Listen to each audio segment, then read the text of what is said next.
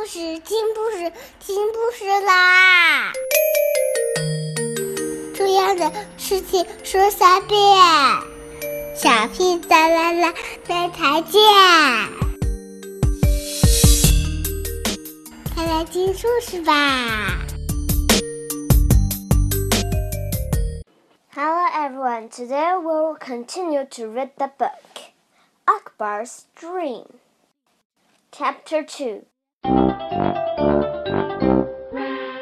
The train journey to Agra was a long one. Akbar sat in his seat and looked out of the window. I can't wait to see the Taj Mahal, he said. Are we nearly there? Not quite yet, said grandfather. Shall I tell you the story how past the time? Yes, please, grandfather, said Akbar.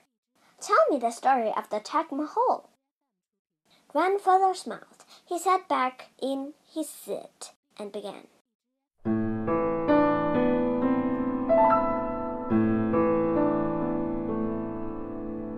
A long time ago, a young prince met a beautiful girl. She had a market store close to the palace. The prince wanted to buy all the goods from her store but she would not let him. She smiled at him and made him laugh. The prince, Shah Jahan, fell in love with her.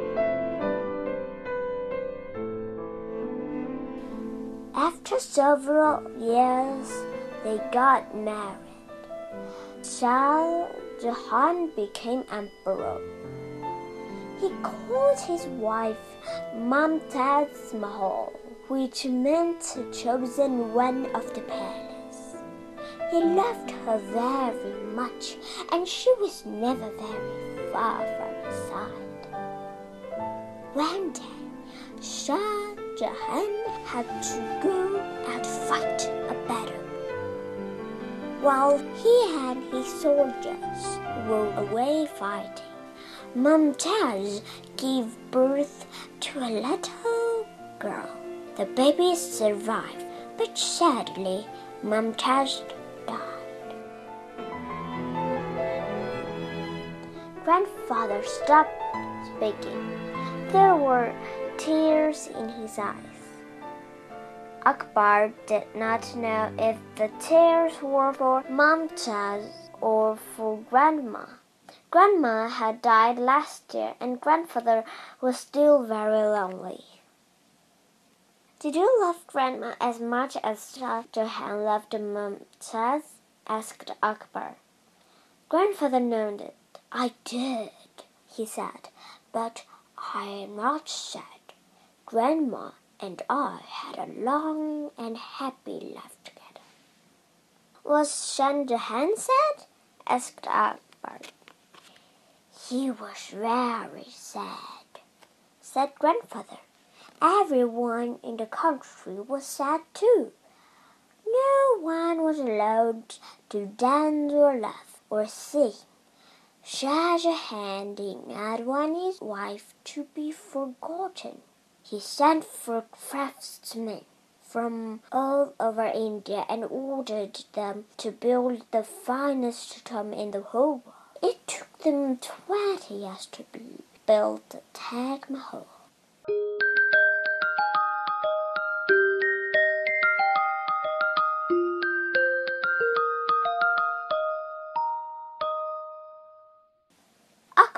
Stared out of the garage window. Twenty years was a very long time. Grandfather, he said, I don't want to take twenty years to make the most beautiful silk clothes in India. I want to make it now. Grandfather nodded his head wearily. I know you do, he said. But first you must have a plan. You must know what you want to silk to look like. You must know its color and its pattern. You know those things already? No, said Akbar. Not really. I have ideas. I have pictures in my mind. But they're not very clear. When I try to draw the pattern of what I see, it disappears from my head. That's happened me to me too, said grandfather. Now I only make the patterns that I know well. I make the patterns that my father made, and his father before him. I want to make new patterns, said Akbar. I want to make patterns that no one has ever seen or seen before. You were like Shah Jahan, said grandfather. You went to make the most beautiful thing that had ever been seen. This was true.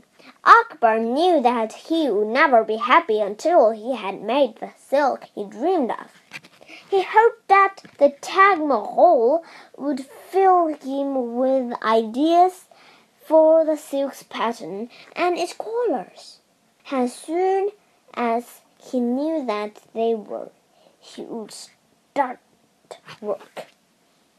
Look, said grandfather, we are in Agra. We can't be far from the Taj. The train stopped and many people got out. Grandfather and Akbar let themselves be carried along the platform by the crowds. Soon they were in the streets, heading for the Taj Mahal. I can see it, cried Akbar. A beautiful white dome sparkled in the sunlight, and four tall towers straight into the sky. Isn't it wonderful? gasped grandfather.